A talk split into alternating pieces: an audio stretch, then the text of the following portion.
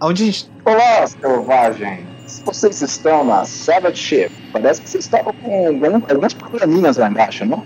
É, Sim. estávamos. Acho que é prestes a o mundo acabar, mas. É, a gente conhece você, né? Conhece ele, né, Hades? A gente já se viu antes. É, eu já estive por aqui antes. Eu vi que o que vocês fazem é bom para a humanidade e eu pensei, por que não salvar esses quatro?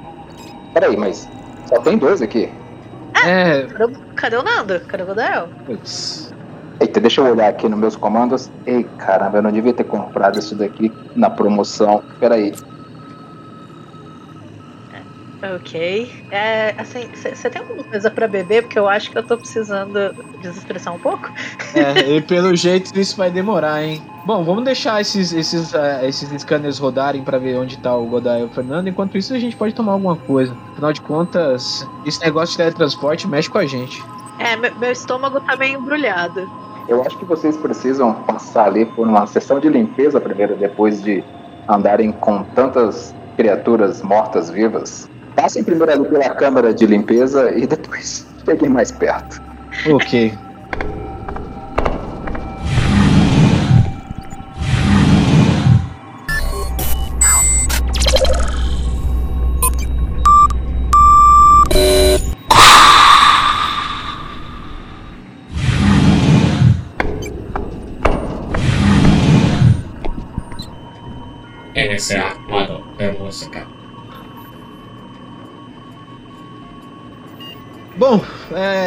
Agora já estamos mais tranquilos, estamos nessa nave espacial, a gente pode começar as conversas. Eu posso começar? Vai lá. Opa, fica à vontade. Então, o- tem tudo a ver com o tema de onde a gente tá, né? Eu tô assistindo, não sei se vocês acompanham, aquela série chamada The Expanse. Não sei se a Hades se liga muito em série de ficção Só científica. Você conhece, Thiago? Já ouviu falar?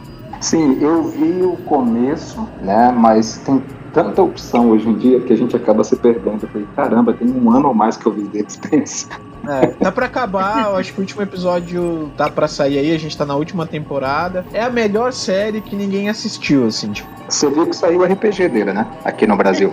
E esse é o ponto que eu quero chegar. A série é ótima, ela tem um público muito cativo, mas não um público muito grande, ou não um público que se esperava que a série fosse ter. A ideia era que fosse meio que um fenômeno como um Game of Thrones, mas não pegou tanto, ficou meio ali no nicho e saiu um RPG. Na verdade, eu queria discutir com vocês, a gente conversar enquanto a gente tá nessa bebidinha de cor esquisita aqui, qual, quanto de penetração RPG sci-fi, principalmente de Space Opera, tem no nosso país, porque dentro do nosso sistema que a gente tanto fala que é o Savage Worlds, o único financiamento coletivo que não deu certo foi um financiamento coletivo de um jogo de sci-fi de, de espacial, Sim, foi o Last Parsec. o Last Parsec. Vocês acham que o o jogador brasileiro gosta de sci-fi, ele tem interesse em jogar sci-fi, ou é um, ou é um gênero menor, menor dentro do RPG, né? Olha, eu vou ser sincera que eu nunca conheci ninguém que dissesse que o gênero favorito de jogo é sci-fi. assim, De verdade.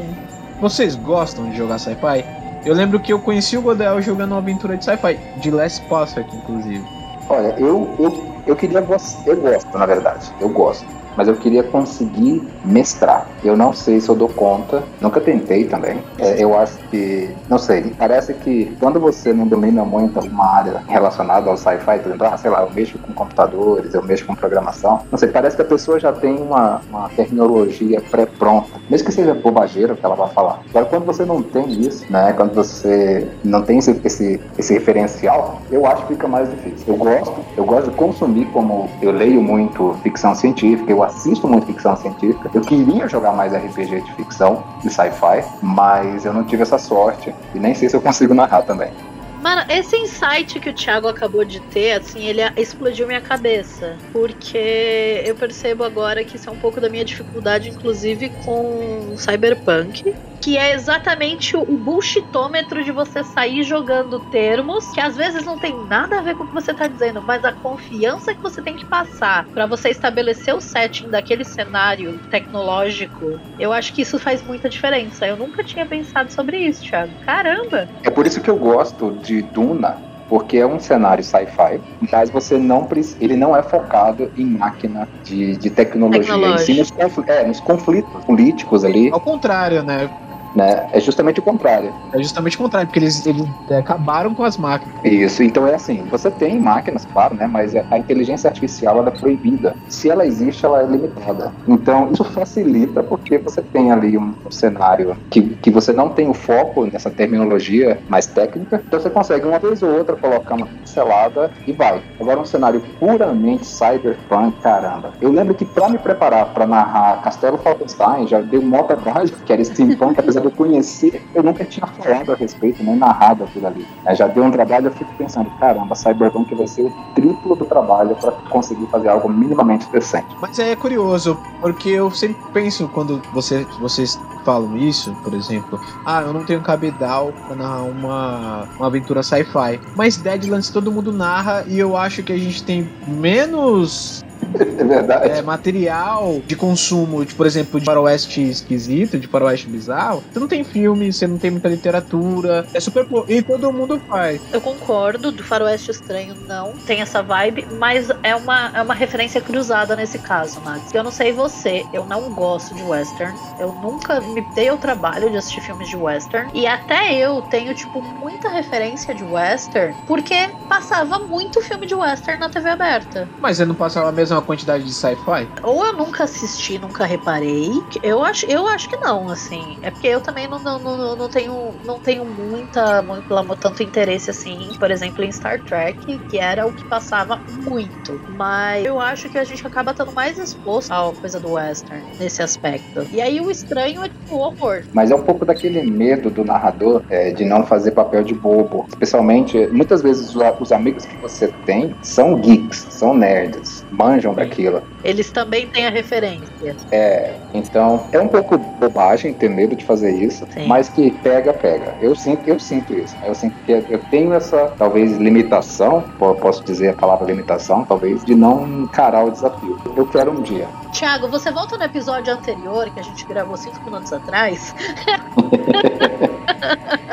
Muito louco, né? Porque justamente ligando com esse episódio que a gente gravou há 5 minutos atrás, uma das últimas aventuras que eu narrei pro meu grupo mais fixo foi uma de sci-fi. Não terminou, mas a gente jogou algumas aventuras. E aí uma dificuldade que eu tive foi justamente o contrário, de conhecer tanto sci-fi, eu tive dificuldade de concatenar quais ideias eu queria abordar ali. Uhum. E aí eu fui misturando, misturando, misturando. E aí, por exemplo, a aventura começou bem cyberpunk. Aí depois ela partiu para um conceito mais espacial mesmo, de exploração, de viagem, de guerra nas estrelas mesmo. E ela foi seguindo por esse caminho. Os jogadores gostaram, mas eu na minha cabeça e na minha severa autocrítica eu não tava gostando porque tava misturando muito. E aí, e aí na minha cabeça não tava, não tava ornando direito. assim. Isso é muito louco, assim. É, pode, pode parecer bobagem, mas se você se propõe a mestrar sci-fi, provavelmente quem vem pra tua mesa é uma galera que curte e conhece. né? Então, É. agora, quando você se propõe a mestrar fantasia medieval, terror,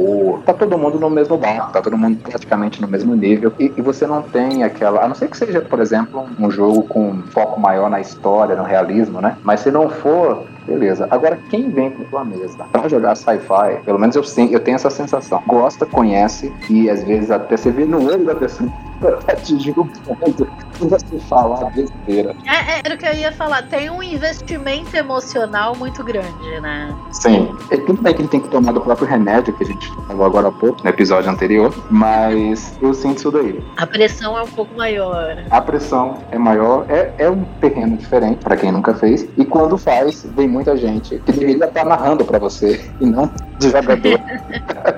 Mas aí, você de, de novo volta no episódio anterior e se coloca naquela posição de falar: então, galera, se vocês tiverem feedback, Me ajudem. me ajudem.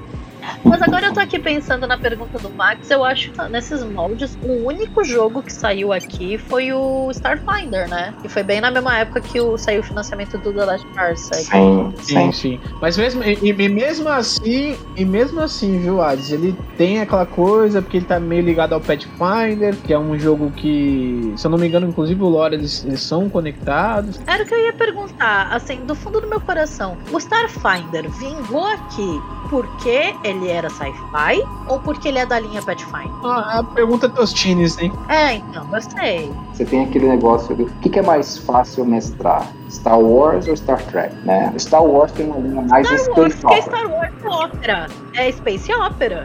Space Opera. Star Trek já entra o que o pessoal chama mais de hard sci-fi, hard science. Exato. E o Starfinder tá mais pro lado do, de Star Wars, Do Space Opera. do Space Opera, que o pessoal se sente mais confortável de, de inventar coisas. Faz que o The. Expanse, por exemplo, já tá mais na linha do Star Trek. De você, mesmo que fale besteira, nem seja terminologia inventada, ainda assim tem que passar aquela verossimilhança de que Você aquilo tem que ali passar autoridade. Autoridade você e você tá verossimilhança. falando. Isso. Eu acho que é por aí que o Starfinder ganhou o público mais do que talvez um The Expanse vai ganhar algum dia, como RPG. Entendo, porque eu tô mais. Eu não, eu não curto tanto sci-fi, eu tô mais no lado Space Opera mesmo. Tanto que, assim, obras de ficção espacial que eu consumi e had fun with it foram exatamente o Star Wars, o Cowboy Bebop, e eu acho que encerramos aí. Mas eu sinto que, tipo, daqui no Brasil a gente não tem espaço pra isso. Eu acho que a, própria Jumbo fez uma aposta no Expense, muito em relação à série, né? Porque a série ela foi cancelada pelo Sci-Fi na terceira temporada e aí a Amazon comprou, né? Pra fazer a quarta, quinta e sexta temporada. E aí tava se falando muito da série. Eu acho que eles foram meio nessa onda. O RPG saiu, eu não sei como é que tá, se estão jogando, se foi bem de vendas, não foi. Eu posso, eu posso abrir um parênteses aqui de viés observacional, que pode ser só impressão minha mesmo, mas eu acho muito curioso. Uhum, pode, pode. Por que, que isso sempre acontece com série sci-fi? Da série ser cancelada, ela ter uma fanbase que não é gigante, mas é extremamente assídua, e aquela série não morre por causa da fanbase. Porque eu vi isso acontecer com Firefly, eu vi isso acontecer com Battlestar Galactica, e agora com essa que o Max tá falando. Não, Battlestar Galactica, a série, a série, o remake, coisa não foi cancelado. Não, mas tipo, tem uma, uma, coisa de uma fanbase assim, extremamente assídua e local.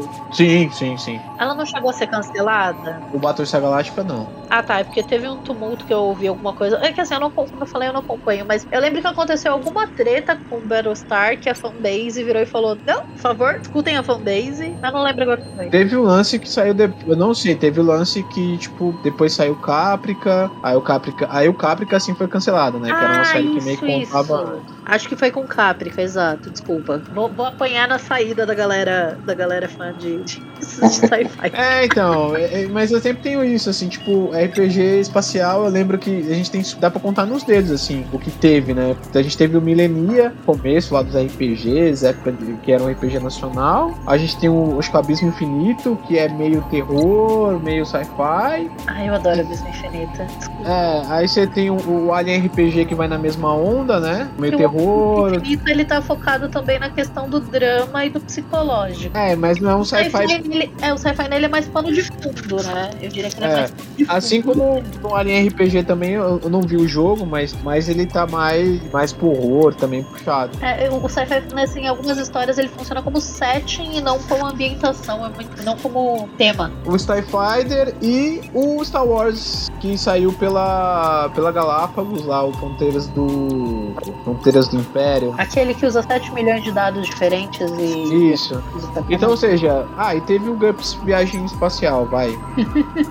Se você contar vezes suplementos, são seis jogos em quase 40 anos de RPG. Você tem algumas coisas que pode chamar de retrofuturista, né? Que é o, o Tales from the Loop, o Things from the Flood. O Tales já saiu no Brasil, acho que o Things está vindo aí. Sim. Eu mestrei o Tales e realmente é, tem alguns momentos que é tranquilo, porque é retrofuturista, você pode dar uma engabelada ali, dar uma, uma, uma inventada boa, mas o livro ele traz muita informação para você usar. E, mas eu vejo que dentro do sistema ano zero, ele- o Tails ele é o mais simples, né? Assim, simples no sentido de eles simplificaram mesmo o, o sistema inteiro. Mas do sistema ano zero que eu vi a galera jogando, participo do, do servidor, eu vejo a galera jogando mais os outros, né? Do que Uhum. Tails e Sims. Eu acho que dali eu não vi ninguém que jogou, acho que só eu. E o Alien faz muito sucesso, mas como você falou agora há pouco, né? Tem é, a parte tecnológica mais. é, o terror é mais forte do que a parte tecnológica. É, mas acho que é, é um, é um mar de informações aí. Quando a gente tá falando de sci-fi, a gente tá falando de muita coisa ao mesmo tempo. Não, é que eu ia dar uma cortada, porque assim, eu acho que quer ou não, a gente acaba tendo uma dificuldade muito grande, parando pra pensar em lidar com a tecnologia no RPG. Por isso que eu acho que, ironicamente, as histórias mais ambientadas no passado, elas acabam sendo mais fáceis de você lidar no RPG. Porque agora eu tô pensando na transição que eu passei no mundo das trevas. Porque a gente vivenciou. O mundo das trevas ele é muito focado nesse horror. E você passa de uma geração em que câmera de segurança não era todo lugar que tinha, em que câmera filmadora, fotográfica não era tão comum. E em questão de 10 anos, com, com celulares, com os smartphones, você tem um avanço tecnológico que ele acaba dificultando a questão do narrador em gerenciar plot mesmo. Porque assim, é muito mais fácil você criar um obstáculo, um conflito para os teus jogadores, quando, por exemplo, eles têm que, sei lá, separar o grupo e eles não têm uma forma direta de comunicação, do que quando literalmente teus jogadores têm um comlink implantado no próprio cérebro, que eles uhum. conseguem simplesmente conversar um com o outro em qualquer lugar do planeta. Tem as vantagens, obviamente, disso, questões de, de narrativa, mas você vê isso muito também no próprio, nos próprios filmes de terror, que a gente não sabe ainda lidar com a tecnologia na narrativa, a não ser que seja extremamente focada na tecnologia, no caso. Porque você vê filme de terror, o celular sempre para de funcionar. Assim, misteriosamente o telefone para de funcionar. Porque o narrador, o, o, roteirista, ele não quer ter que lidar com aquele aspecto tecnológico influenciando no que ele precisa pro plot acontecer. Pode, pode ser um caminho do que porque não faz tanto sucesso. Mas é engraçado, né? Com magia. Qualquer tecnologia seria vista com magia, como magia sem conhecimento para entender. Qualquer magia, ah, alguma coisa assim. Alguma coisa nesse sentido. E a gente lida muito melhor, né, com isso. A gente consegue categorizar e trabalhar, gerenciar isso dentro do RPG bem. E aí quando chega no sci-fi, a gente não consegue lidar com isso tão bem. Tanto que eu lembro que. Eu acho que é porque a gente tem o conceito de que magia tem um custo, né, Mário? A tecnologia, ela simplesmente está lá para ser usada. Ainda tem um drawback na magia. Mas ela também tem custo, né? É, depende do setting. Mas pode ser um caminho. Nossa, a gente entrou por um papo tão filosófico agora. é. Dá para fazer um paralelo aí, por exemplo, com coisa que nem é tão sci-fi assim, o Weird Wars do Savage, né? Que tem tanque, que tem avião, é, metralhadora. Você não vê a galera jogando tanto assim. Claro que tem pessoal que joga, mas não é famoso a ponto de, de vender muito. Tanto é que eu nem sei como o Weird Wars se manteve até hoje, que ele veio já de outros sistemas. Claro que vai ter o público cativo que sempre vai consumir, mas não é algo que tá aí como, como fantasia medieval. Mas aí, de novo, a gente entra um pouco no, na questão do nacional. Eu vejo, tudo bem que aqui a gente tem o history a semana inteira passando seu documentário sobre o nazismo, né? Eu vejo que a gente tem um pouco essa cultura de estudar as guerras mundiais que em alguns países é muito forte, principalmente Sim. países que foram muito afetados por elas, né? Nesses lugares eu vejo alguma lógica. Aqui eu, eu acho que o Weird Wars funciona como um cenário, cenário de gaveta do tipo, ah, vamos jogar uma coisa diferente hoje, vamos jogar um Weird Wars. Mas fora do Brasil eu consigo entender como existe público cativo de, de jogos assim. Sim, é verdade. Mas ainda assim não, não, não é imbatível, né? O, o gênero de fantasia medieval. E Infelizmente. a gente vê. É, eu acho que o caminho também da dificuldade que o mestre enxerga nesses outros cenários, nesses outros gêneros, é a falta de referência. Não tem a referência e tem medo de fazer feio. Acaba deixando, caindo no lugar comum, zona de conforto. E não, vamos, vamos de novo aqui. Mesmo que, mesmo que ele vá pegar a fantasia medieval e colocar no futuro, que é o Space Opera. Sim. Sim. E resolve o problema por aí. Eu acho isso muito peculiar. Isso é uma construção que na minha cabeça não faz sentido, porque esses dias eu tava tendo um debate de horas com uma amiga minha, tentando ela conversar com ela sobre como a humanidade mudou tanto desde a era vitoriana, que não faz tanto tempo, gente. Foi em 1800 e pouco, 1890, sabe? Até a, a era eduardiana começa no século, século seguinte, 1900 e alguma coisa. Não faz tanto tempo da nossa história e ainda assim a sociedade era completamente diferente em muitos aspectos. Aí fechando um pouco, obviamente, na vibe eurocentrista, né? Que é o que, queira ou não, RPG ainda é muito eurocêntrico, ponto. Então a gente vai vai abordar isso nesse aspecto, sobre esse frame europeu. Na, na era vitoriana, você tinha classes estritamente distintas. Por exemplo, eu tava tendo que explicar pro Luiz, uma vez que a gente tava, a gente tava assistindo Bridgerton juntos esses dias, uhum. e eu tava tendo que explicar para ele que, assim,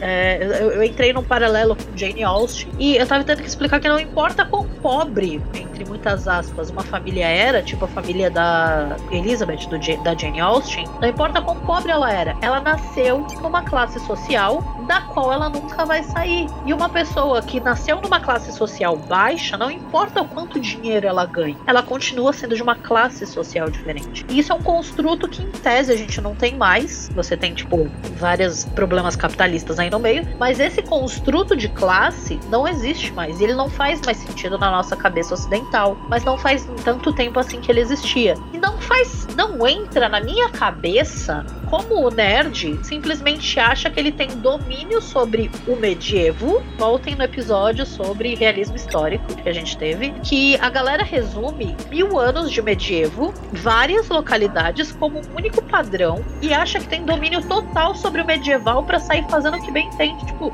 gente, por que, que o nerd sente que ele tem essa, essa, essa autoridade sobre o medieval, mas não tanca narrar uma aventura sci-fi? Isso é uma pergunta que tem que, ver, tem que ser feita para quem tá ouvindo a gente também. Por que, é, que, vocês, por que vocês não jogam aventura espacial? Né? Mas talvez caia naquilo dali que eu comentei antes. Como na fantasia medieval, talvez o que a pessoa chamar de Idade Média, como eu posso dizer assim, cada um não sabe muito do que está fazendo, então tá todo mundo bem. E já quando vai tratar de coisas que envolvam um pouquinho de realismo, você se sente inibido. Eu sei que é, que é bobagem. Mas aí, você não concorda como é que vira, vira Dunning-Kruger. É você é, ter a impressão de que você entende sobre um assunto complexo, Isso. que é exploração espacial, sendo que às vezes você não consegue parafusar por causa de uma porta no lugar, gente. Sim, eu já ouvi casos e relatos de pessoas que jogam esse tipo de, de gênero e eu digo, meu Deus do céu, ainda bem que eu não tô nessa mesa. Porque é uma necessidade de mostrar que conhece mais do que o outro, que é ridículo. É. Talvez atraia esse tipo de gente, precisa disso. Eu, eu penso, ah, ainda bem que eu não fui chamado. Ainda bem que eu não tive nessa mesa aí, porque caramba, que saco.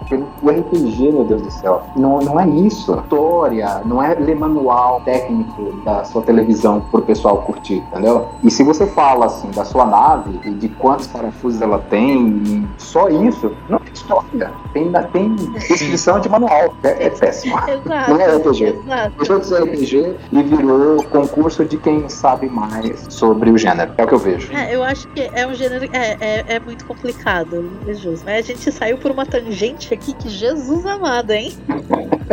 Mas isso é uma parte da brincadeira do, do coisa. Tiago, quer trazer seu tema pra gente conversar? Tá te pegando aí. Ah, eu acho que deve ser o que deve estar tá pegando todo mundo, né? Por mais que pareça que a gente tenha tempo para jogar, a gente não tem tempo de jogar e joga menos do que deveria ou gostaria. Triste. A conversa que eu tenho tido com os amigos agora de o que, que a gente pode fazer, né? Como que a gente pode tratar o tempo de um jeito mais carinhoso, no sentido de alocar esse tempo para jogar, como um compromisso mesmo com a sua própria diversão. E tem rendido uns papos bacanas, uns cafés virtuais aí. A gente abre o computador, faz um café e bate papo sobre o assunto. Porque a gente fica pensando assim, cara, e se a gente criar alguns, por exemplo, limitadores, que às vezes pode ser algo chato de se falar, mas se for pré-estabelecido, fica fácil. Por exemplo, a hora de começar é essa, prazo de tolerância é esse, e a hora de acabar é essa. Pronto. Assim você cria aquele espaço semanal, não tem que discutir com família, com, com nada. A sua agenda tá ali bonitinha. Tudo bem. Já não tá é... avisado. Já tá avisado. É o ideal? Não. Mas ninguém tá mais na década de 80. A única opção que você tinha era jogar RPG a tarde inteira ou assistir a sessão da tarde, né? Então você ficava jogando RPG a tarde inteira e entrava à noite. Hoje em dia não. Você tem Disney Plus, você tem. É, a... Não, não dá. Tem muita opção. E muita aí, concorrência, né? Muita concorrência. Então por que não? Por que não tentar fazer isso? E é uma proposta que eu tô com os amigos meus agora, da gente alocar esse tempo e jogar. Pois é, eu já pensei muito sobre isso, Thiago. E aí que tá, eu, às vezes eu me pego nesses pensamentos, que é o seguinte: o RPG não é só o RPG, saca? Tipo, não é só sentar lá. Ele é o grupo de amigos. É, não é só assim, sentar lá e jogar. Ele é a interação social. De rolar dado e contar a história. Eu acho que para mim, tão importante quanto a sessão e o que acontece dentro da sessão, é chegar lá e falar: e aí, meu, você assistiu o Matrix 4? E o que você achou do Matrix 4? Puta, foi uma merda, puta, achei legal e tal. E a partir do momento que você delimita muito, eu já pensei nisso também, porque muitas vezes já me irritei também de tipo, sei lá, a gente marca o RPG domingo, uma da tarde. Cara, o RPG de fato mesmo, de sentar e jogar, só três. Não, é porque aí chega. A primeira é que não chega todo mundo junto. Chega É, cada um não. no horário. Então você vai jogar tipo, pelo menos meia hora entre todo mundo chegar. Aí o que acontece? Quando chega todo mundo, isso eu tô falando de verdade, gente. É o que acontece. Aí chega, aí fala assim: vamos descer pra comprar coisa pra comer. Aí vai mais meia hora até descer lá e pro lugar, trazer e tal. Aí abre as coisas, aí come, aí troca mais um pouco de ideia. Aí três horas da tarde, começa. Aí vai e tal, aí joga umas duas horas, aí para pra dar uma pausa pra, pra tomar água, ir no banheiro É e tal. Aí sempre alguém vai desvirtuar, né? Nessa ida pro banheirinho, aí. Puta, tá jogando tal jogo, aconteceu tal coisa, política, aí depende do- da profundidade do grupo, né? De quanto tempo se conhece. Né, meu grupo mais fixo a gente joga com quase 20 anos juntos. Então a gente se conhece bem. E aí sempre rola. Aí, tipo, vai termina, sei lá, 7, 8 da noite. Jogou 4 e passou as outras outras 4 horas, as outras 3 horas conversando. E aí eu não sei o quanto, tipo, pra mim isso é muito precioso, né? Porque são meus amigos, são pessoas que conheço há muito Sim. tempo. E muitas vezes o momento que a gente tem é esse, porque a gente não, se não dá tempo de conversar nessa semana porque tá rolando outras coisas. Trabalho, faculdade, vida adulta acontecendo, né? E é justamente isso que realmente incomoda, como você perguntou, e que está incomodando. É, é esse aspecto. Como é que a gente contorna isso? O fato de querer estar junto e acabar não priorizando essa parte de estar junto. Foi por isso que a gente meio que vamos, vamos fazer um teste. Ainda não, ainda não rolou, vai rolar, mas não rolou. Que é o de vamos criar uns limitadores, não no sentido de restringir, mas de pelo menos ter aquele espaço ali para acontecer. Se vai ter jogo ou não, é outra história. Mas de re- pelo menos reunir os amigos. Pelo menos reunir os amigos. Mesmo que todo mundo entre e fale, puta, não tô com cabeça hoje, cada Exato. um abre sua cerveja aí e vamos bater um papo. Exato. E, e por esse lado, né? Eu acho isso criar um importante. cerquinho ali para proteger esse momento precioso, né? Eu digo que é colocar um acerto ali, porque senão o resto da vida vem em forma de avalanche E leva. e arrasta tudo e não deixa você fazer nem a cervejinha, nem um bate-papo informal. Eu sou, eu sou a prova disso. Assim, meus amigos, assim, eu, eu acho que eu vou ter que bajular muito todos eles, porque eu não sei explicar o porquê. Porque eu tenho amigos virtuais que eu mantenho contato, que eu converso tipo, praticamente todo dia. Só que com os meus amigos de mesa, que eu sentava pra bater um papo, pra sair pra comer, sabe? Amigos que estão no seu cotidiano, no seu dia a dia, eu acho que com esses meus amigos eu não falo mais assim desde que a pandemia começou. E a gente não eu não consigo manter contato com os meus amigos presenciais pela internet. Então assim, me perdoem todos vocês, tá? Eu tento, eu juro que eu tento. Mas por Vem, favor, vem participar do, do Savage Cast aqui, ó. Vem conversar aqui E com a gente, né? Resolve o problema. Resolve dois aí problemas de uma vez só. quando a pandemia começou, a gente tava com algumas mesas tal, a gente tentou migrar, na verdade, tipo, uma delas não ia dar mesmo. A gente tentou começar jogos novos pra continuar, pelo menos se, se reunindo pra conversar uma vez por mês. Cara, eu não sei o que acontece, eu não consegui, eu não tanquei. Eu deveria tentar fazer isso, mas tipo, os horários da gente também não batem. Os nossos horários só batiam basicamente quando a gente se reunia pra jogar. Aí, novembro eu tava vacinada, tava tudo bem, tava todo mundo vacinado. Aí a gente falou, puta, vamos tentar começar, né, a reunir de novo, pelo menos uma vez por mês, até porque todo mundo muito responsável, não sai por aí indo pra balada, todo mundo tomando conta da própria saúde. Aí a gente falou, ah, vamos tentar. A gente sabe que pô, a gente confia uns nos outros, vamos, vamos tentar ver. A gente marcou um jogo, aí a gente foi, jogou board game, foi uma legal, aqueles board games que levam três anos pra você terminar uma partida, salvou o jogo go- jogar de novo depois. Aí veio o Omicron e eu tô até agora sem conversar com eles de novo praticamente. Ai, me desculpem, gente. Eu amo muito vocês, mas tá foda. Mas gente, tá usando o próprio exemplo do, do, do Savage Cast, viu, Thiago? Assim, agora até pro, pro público que tá ouvindo, né, coisas internas, assim. A gente, às vezes, a gente passa um período muito longo, assim, sem se conversar, né, Ades? É, A gente passa, ainda- mais na pandemia, rolou um período assim de estafa mesmo, assim. Porque tava todo mundo, né, vivendo sua própria tragédia, né? de- nossa, sim, da tá todo mundo lidando com os próprios. dentro da pandemia. E aí, tipo, meio que tentando resolver e tal. E a gente tá com, com integrantes com problemas pessoais e tal. E, e, assim, cada um tentando resolver o seu. Sim. E a gente passa, às vezes, um período longo sem se falar também, sabe? Tipo, porque é foda, a vida realmente é, é complicada. E até às vezes pra gravar, lá é complicado. Sim, Não, e é muito complicado, é exatamente isso. Eu acho importante isso que o, que o Thiago falou, porque às vezes a gente fala, puta, hoje eu não posso, amanhã eu vou mandar uma mensagem sugerindo que daqui a uma semana a gente faça. Aí chega amanhã, você é atropelado por tanta coisa que você esquece. E aí chega a data que você tinha pensado em marcar e você pensa, puta, né? Nem marquei. Ah, então deixa pra próxima. Aí você vai deixando, vai deixando, vai deixando, e você deixou, tipo, muito tempo. E aí...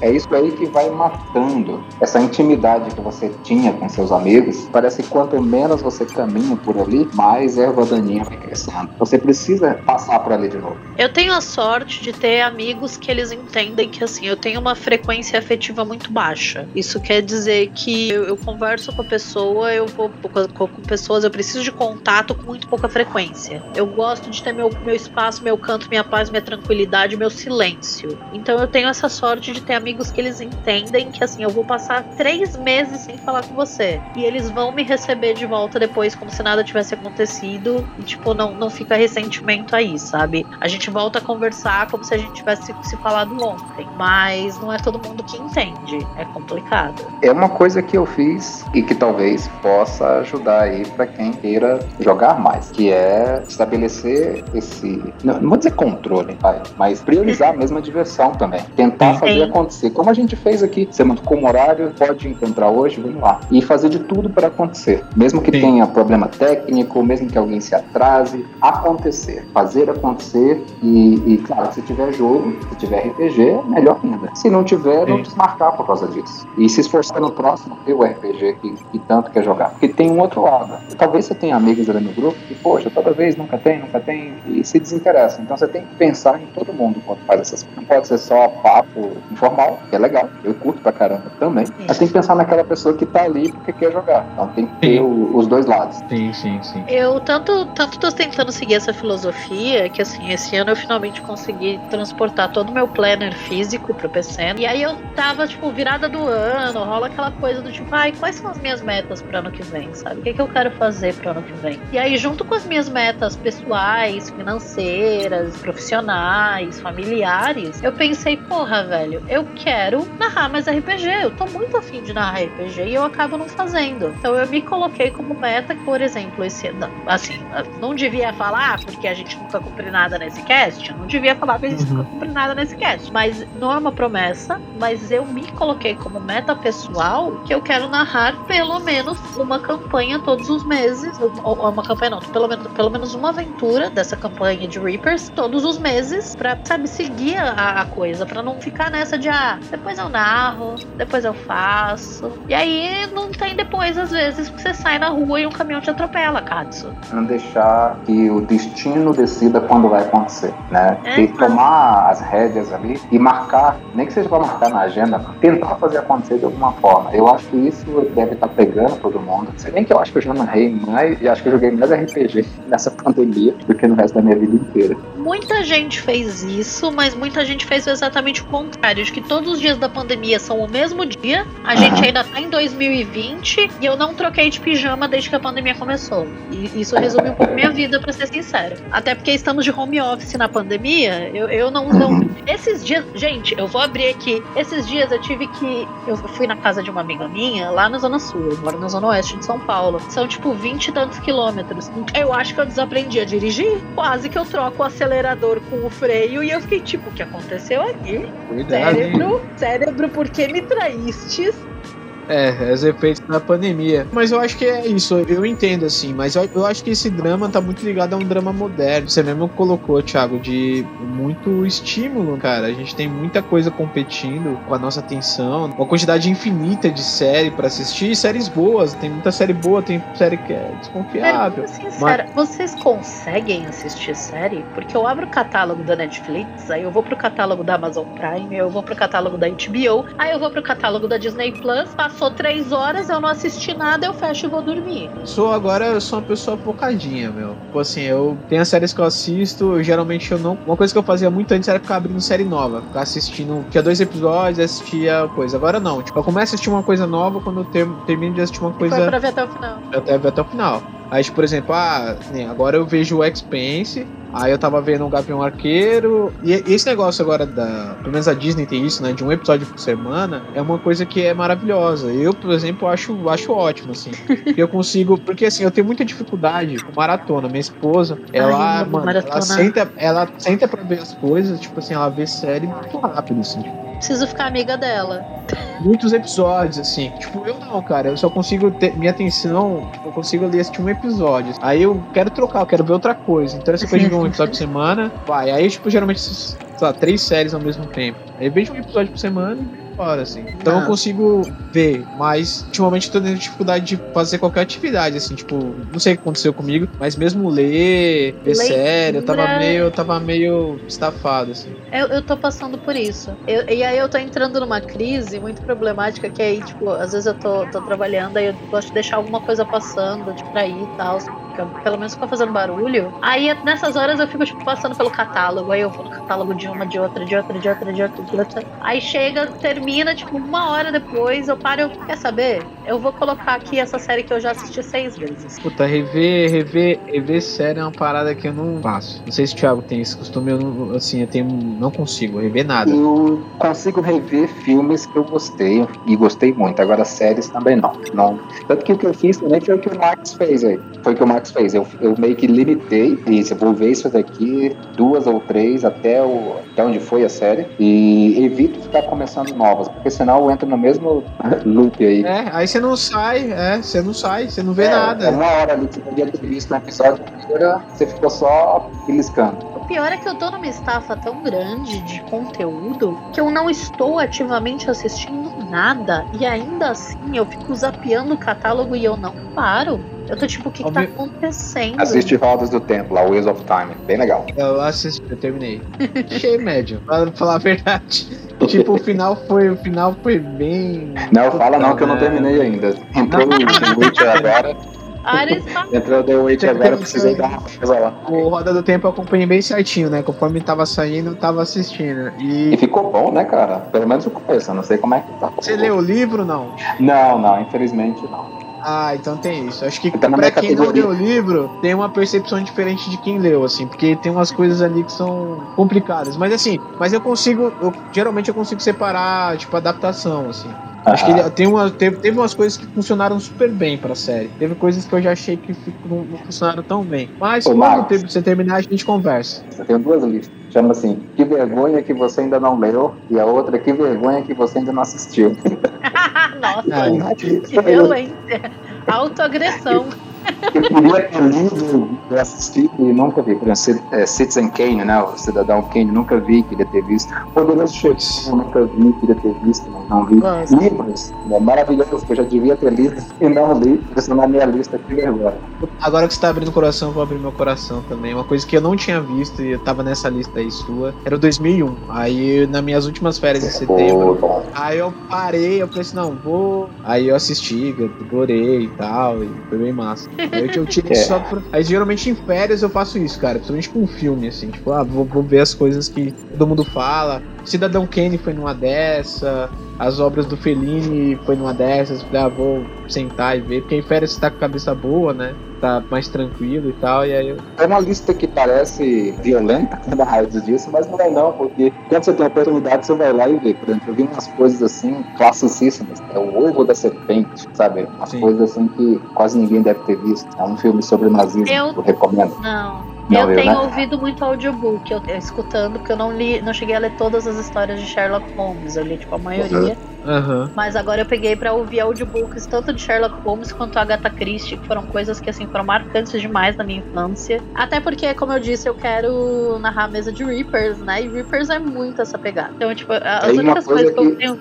Tem uma coisa que precisa melhorar no Brasil, né? Audiolivros aqui ainda é muito fraco. Sim. Ah, é. Tem uma empresa aí que está chegando mais, com mais força, não é muita gente consumindo ou interessada sim, em consumir. Sim, sim. E eu acho que é bacana. É, eu não sei o que acontece. É que a gente já lê tão pouco, né? É. Sim. Eu não sei o que acontece, eu não consigo mais sentar para ler. Eu era aquelas crianças obsessivas que pegava, tipo, 10 livros na cabeceira e ia lendo um, aí quando cansava daquele trocava pro outro e conseguia acompanhar o plot. Eu lia assim, tipo, muito, eu lia muito. Quando eu era mais nova. Aí veio a faculdade, comecei, comecei a ter que ler por obrigação, já diminuiu muito a leitura por prazer. Depois que a pandemia começou, eu não sei o que acontece, eu não consegui ler, tipo, terminar de ler. Em dois anos eu não terminei de ler, tipo, três, cinco livros. Uma, uma... Audiobook eu consigo consumir, mas livro não dá mais. Mas tem sido aí uma, uma discussão, né, sobre como o nosso cérebro está sendo modificado por causa de tanta coisa que a gente tem hoje em dia, na, que mexe com a nossa atenção. É, o span de atenção está diminuindo demais. Está diminuindo. Uma dica que eu posso dar, eu gosto muito de ler, eu descobri por acaso um negócio que eu fiz uma vez e adorei e fiquei viciado. Eu ouço o audiolivro lendo o livro. É muito interessante. Claro, não é para todo mundo, pode parecer exagero, mas eu curto pra caramba. Eu, pego, eu ouço é, em inglês, eu leio muito livro em inglês, e é legal você acompanhar, ajuda você a se concentrar na leitura e você tem uma outra dimensão. Vou tentar fazer isso. É, eu curti demais. Eu li. Vou tentar fazer isso especificamente com o Neil Gaiman, porque eu não sei o que acontece. A voz do Neil Gaiman me dá uma felicidade interior. Olha, eu li, eu reli Duna ouvindo a versão do Audible dele, nossa, ficou muito bom. Claro que tem alguns trechos que eles modificam para ficar melhor na narrativa, mas dá para acompanhar. Por exemplo, eles pulam coisas do tipo, ele disse, ele pensou, né? Isso aí é Sim. cortado. Mas é, é óbvio. Eu ouvi Paraíso Perdido ah. com, com a voz de Lúcifer. O cara fez um negócio que, putz, é de arrepiar. Você arrepia, mas de novo. Aonde você é, leu isso? Louco. Aonde, assim, rapidinho? Eu quero, eu quero saber qual, qual é essa versão. Olha, eu fui numa versão gratuita, que é o Loyal Books. Loyal tá bom. Books. Quero é, na minha mesa agora. Loyalbooks.com e lá você tem livros gratuitos, não são piratas. Paradise eu não gosto de consumir material pirata. loyalbooks.com. Até porque Paradise Lost é domínio público, né, gente? É domínio público. Então lá são livros em domínio público e tem muito audiolivros lá. Tem tanto uma galera amadora, que é meio fraquinha, como tem uma galera bem mais profissional que grava uns negócios que você jura que saiu assim da, da Amazon. Vou te abrir Legal. um parênteses rapidinho, até porque daqui a pouco a gente tem que encerrar. É, falando, mas exatamente porque você falou em audiobook e aí você me trouxe o Paradise Lost. Você já leu Lucifer? Não, não li.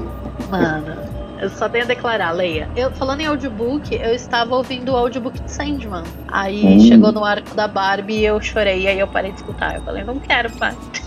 Depois eu vou voltar a escutar. Mas, cara, o audiobook de Sandman pela Audible tá em outro nível. Assim, de verdade. Tá num nível que aquilo. É, cara, não, é assim, é, Sandman já é uma obra-prima. Aí eu pensei, vai ser bom porque é Sandman. Não interessa o que eles façam. Eles conseguiram fazer uma adaptação para audiobook que ele aproveita tudo que há de bom na, na, questão do auditivo. Eles exploram o teu auditivo, cara, de uma forma fenomenal. É só o que eu tenho a declarar. As vozes, né, são, são maravilhosas. As os, vozes, os artistas que fazem as vozes. Nossa, é. Tudo eu incrível, acho que é uma coisa incrível. que o brasileiro precisa descobrir, porque é muito bom. Usa a dica aí que eu dei, de repente você consegue voltar ao ritmo de leitura. Vou né? tentar. Vou né? tentar. Não precisa ser Muito com todos, mas pelo menos alguns. É, vou tentar. Vou tentar, inclusive, com o Gaiman. Muito bem. Ades, a bebida tá acabando, quer trazer um tema, ou a gente vai atrás do Fernando e do Godael, que é, o horário... Eu, eu acho que eu ouvi aquele radar ali apitar, e eu tô começando a ficar preocupada deles terem ido parar em algum lugar um pouco esquisito, então acho que a gente devia procurar por eles. Muito bem. E eu espero que a rematerialização deles tenha dado certo também.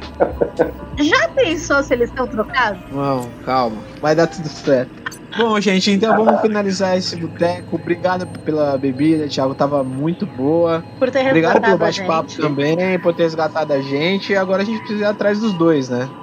É isso aí, vamos lá. Maravilha, obrigado, gente. Até a próxima. Se você quiser apoiar o SavageCast, quiser ser um padrinho nosso, como é que faz, Ades? Você pode tanto nos apoiar pelo padrim.com.br barra SavageCastBR ou pelo Catarse, também SavageCastBR. Muito bem, gente. E também, se você mesmo assim quiser compartilhar, falar para seus amigos sobre o SavageCast, é sempre bom também. É um jeito também de apoiar a gente sem precisar dar um apoio financeiro que a gente precisa e converse com a gente, né? Porque a gente tá aqui, a gente é uma, uma a gente quer formar uma comunidade em torno desse podcast e em torno desse RPG que a gente tanto gosta, que é o Savage Worlds. Lembrando que o Discord é aberto para todo mundo, até para quem não é padrinho. Os padrinhos só têm os benefícios exclusivos aí. Mas colhem lá. Thiago resgatou a gente, é padrinho e ele recomenda. Recomendo 100%. Vamos lá, pessoal, vamos ajudar, dar um apoio para quem tá fazendo o que é bacana, o que é legal e o que diverte todo mundo. E ele não foi ameaçado para falar isso, viu, gente? que fique registrado isso.